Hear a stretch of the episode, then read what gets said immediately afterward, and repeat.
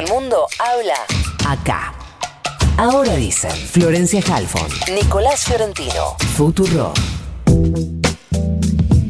Y de acá las paso vamos a estar recorriendo listas y después hasta las legislativas. Así es. Y así es el año electoral que nos toca y entonces vamos a hablar con Cecilia Barros, que es precandidata a diputada nacional por la Ciudad de Buenos Aires por el Frente de Todos, es referente del movimiento Evita y tengo entendido que es la candidata más joven de esta elección. Hola Cecilia, Florencia Jalfón te saluda, ¿cómo te va? Hola Flor, ¿cómo andas? ¿Todo bien? Bien, gracias por atendernos. ¿Qué edad tenés?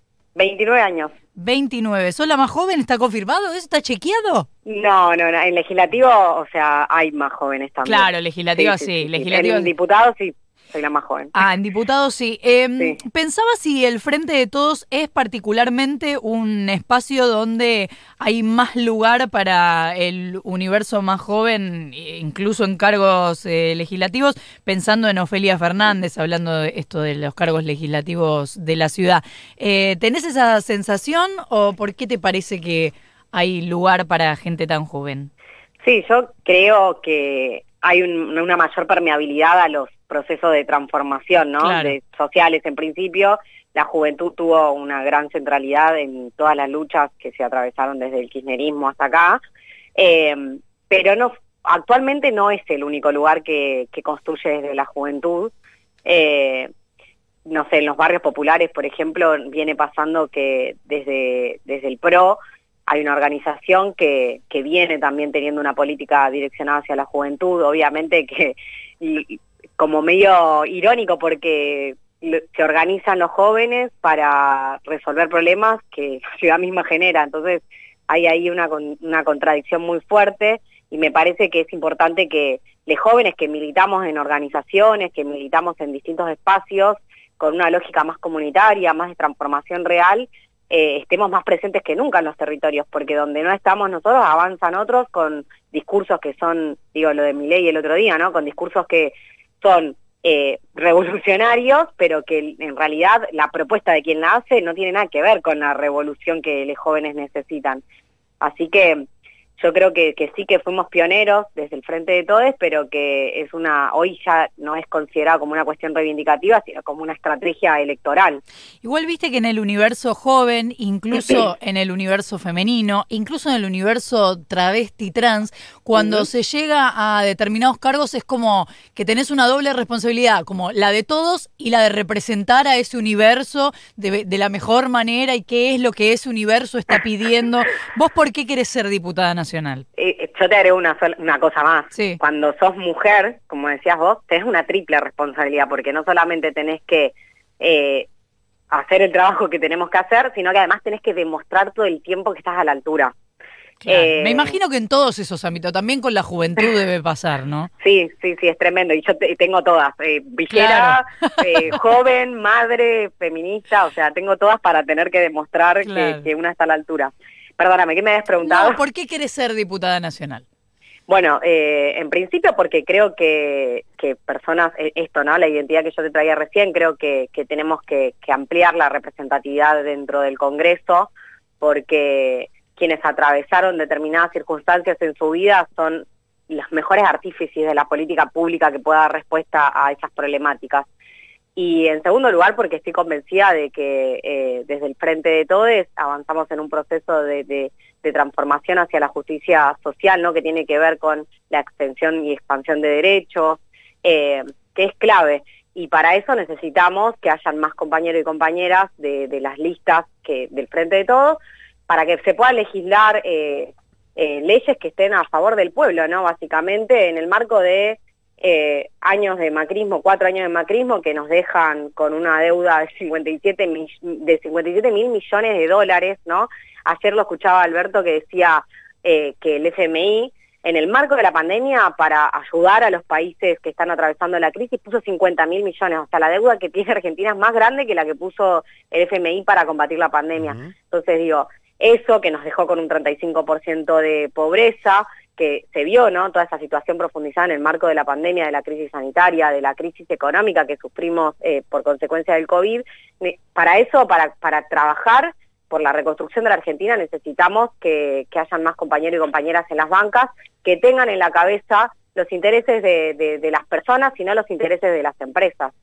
¿Qué tal, Cecilia? Nico Fiorentino eh, te saluda. Sabemos perfectamente lo que pasa en los grandes centros urbanos a nivel eh, global en respecto a eh, la votación. Lo vimos, no sé, Keiko Fujimori arrasó en Lima, lo vemos en Santiago, en Chile, lo vemos en Cali. Si nos mudamos de continente, vamos a Madrid, gana la derecha. Digo, ahora hay algo que pasa en la ciudad de Buenos Aires y es que se creó esta fuerza absolutamente hegemónica que es el PRO, más allá del nombre que vaya adoptando que gana, gana por mucho y con la excepción de 2019 que perdió en dos eh, comunas, ganan todas las comunas. ¿Por qué el PRO gana en todas las comunas de la Ciudad de Buenos Aires? Sí, eh, en la Comuna 4 y en la Comuna 8, las comunas del sur. Sí, justamente, por eso te preguntaba eh, vos, de ahí. No, yo eh, realmente creo que tienen una política de maquillaje y existe también un discurso de mucha polarización de la política en donde se depositan las responsabilidades siempre de, lo que está mal en otro lugar, con lo cual se, terminan desviando las responsabilidades. Eh, yo no yo no creo que, que la ciudad de Buenos Aires eh, sea una ciudad perdida, como nos quieren hacer creer, eh, pero sí creo que también se hicieron muchas cosas buenas, ¿no? Muchas cosas buenas, no sé, te, puedo eh, hablar de, lo que es las bicisendas, por ejemplo, en este último tiempo, que soy, a mí me encanta andar en bici, entonces las uso mucho. eh, el programa para reducción de la basura, ¿no? Eh, el arreglo que se hace constante de las calles, pero también que son procesos a los que les falta profundizar, eh, que tiene que ver con, por ejemplo, eh, las bicisendas se podrían hacer de un solo lugar para hacerlas, o sea, con una sola dirección para hacerlas más seguras. Y el plan de reducción de basura, si bien es bueno y puede servirnos de ejemplo para todo el país, no termina de, tener los resultados que se propusieron. la extensión de subte tampoco terminó, de, las horas nunca terminaron. Entonces, digo, son propuestas todo el tiempo sobre las que se paran y comunican la política que no terminan de ser, de ser profundizadas. Te traigo otro ejemplo que es el de la urbanización de los barrios populares Sí, perdón. Sí, no, no, sí, sí, sí, para que, para que sigas, ¿eh? no, no, que te traigo otro ejemplo, que es el de la urbanización de los barrios populares, que es una urbanización maquillaje, entonces vos pasas por la, por la autopista, eh, por ejemplo, por la autopista Cámpora, por Soldati, y vos ves que los edificios están lindos, pero están pintados nada más. Adentro del barrio seguimos teniendo las mismas problemáticas, la urbanización que se, que se hace es muy deficiente porque no se cambia el sistema cloacal, porque se sigue inundando, porque el, asfalto que hacen se levanta a los dos meses. Entonces, y, ni hablar de una reurbanización en serio vinculada al hábitat. Es que a mí me pasa eh, puntualmente esto que vos decís, eh, decirle respecto al maquillaje, y es que ese maquillaje en el, justamente en el sur de la ciudad es algo que eh, casi que en términos personales conozco mucho porque viví en Pompeya, viví en Lugano, eh, como corredor Avenida Cruz, corredor Avenida Ex Avenida Roca, hoy Rabanal, como los recontra conozco, y ese maquillaje no es tan profundo en esas, en esas zonas, más allá de esto que vos decís, algo de, de urbanización. Sin embargo, sigue teniendo un potencial electoral muy fuerte el macrismo en esa zona. Sí, igual vos pensás que esa, justo la zona sur, que es la que vos mencionabas, es en la que no tiene un potencial electoral elevado, porque es justamente la zona más olvidada. sí. Claro, ahí es justamente la zona más olvidada. Eh, y por otro lado, esto, ¿no? Yo ayer tenía una entrevista y les contaba que en, la zona sur de la ciudad ni siquiera esto que recién ustedes estaban hablando porque los estaba escuchando sobre la conexión a internet y los dichos de Alberto sobre eh, garantizar desde el Estado la conectividad. Y en zona sur de la ciudad de Buenos Aires actualmente no hay internet, o sea, si no es por la organización vecinal, por los distintos dispositivos que se crean desde las experiencias comunitarias, los vecinos de los barrios populares de la ciudad todavía no tendrían internet. ¿Cómo no hay internet? ¿Cómo No, hay, no, no entran las empresas a, garantizar la conectividad. Así como la, ponen en cualquier barrio de la ciudad, ahí no, no sucede. Por, ejemplo, por ejemplo, ¿en qué barrios no, en qué barrios sin organización popular no tendrían internet? Porque las empresas Soldati, por ejemplo, Villa Oculta. Ahí en Oculta hay una experiencia del Pico Salvatierra, eh, que en, en, articulación con empresas de punta como Accenture, eh, están generando eh, formaciones en nuevas tecnologías y en conectividad y están garantizándole al barrio la conexión a un precio mucho más bajo y a través de un cable de fibra óptica, o sea que la conexión a internet es mejor que la que se puede tener por fuera del barrio. Ahí tenés dos experiencias muy claras de que se puede eh, construir otro tipo de conectividad con un perfil más comunitario, que abone a la formación y al trabajo de los sectores populares y que incluso puede ser mejor que, el que te brindan las empresas. De hecho, yo recién les pedía que me llamen eh, por la línea, porque si me llamaban por WhatsApp no íbamos a poder tener esta conversación porque la empresa a la que contrato el Internet es malísima. Eh, Cecilia, vos recién hablabas con Flor de eh, las distintas eh, cuestiones a las cuales vos podrías representar a partir de como tu perfil. Uno de esos es que vos sos dirigente del movimiento Evita, que es una de las organizaciones sociales que integra el Frente de Todos. ¿Pensás que el armado de listas de este año, la representación de las organizaciones sociales se quedó un poco corta en las listas del Frente de Todos?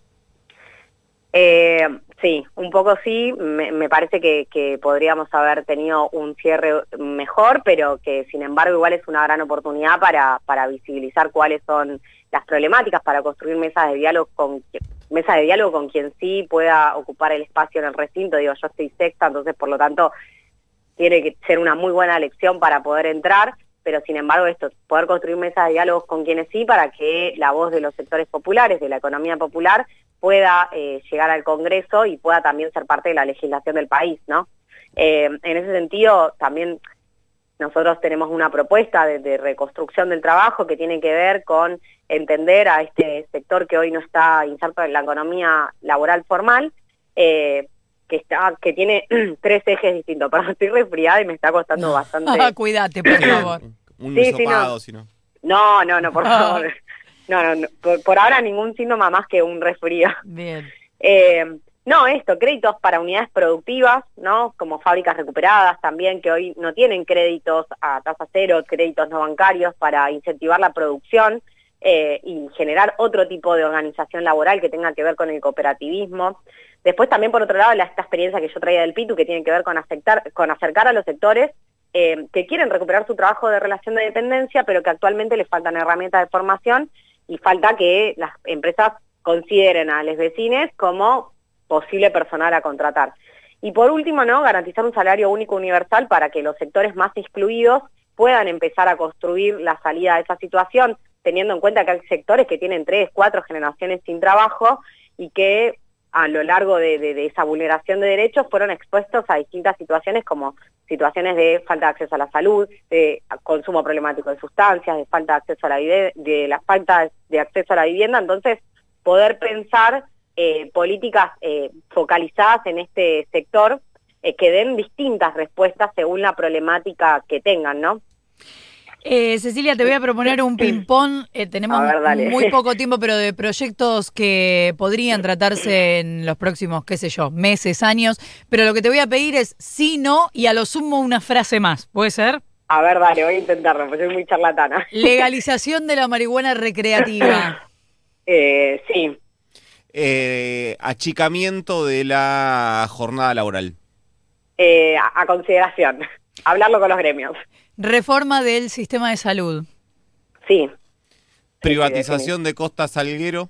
No, te, no, te, toca no. te toca directamente, pero al ser de la ciudad te lo tengo que preguntar. No, privatización no, eh, y ahí tengo una propuesta también, ¿no? Eh, repensar los espacios públicos, eh, considerar la situación de crisis climática que estamos atravesando, poner en valor los pulmones de la ciudad y si se puede armar huertas comunitarias, composteras comunitarias, para encontrarnos de otra manera en la ciudad, construir una ciudad en donde que podamos habitarla desde otro lugar también, ¿no?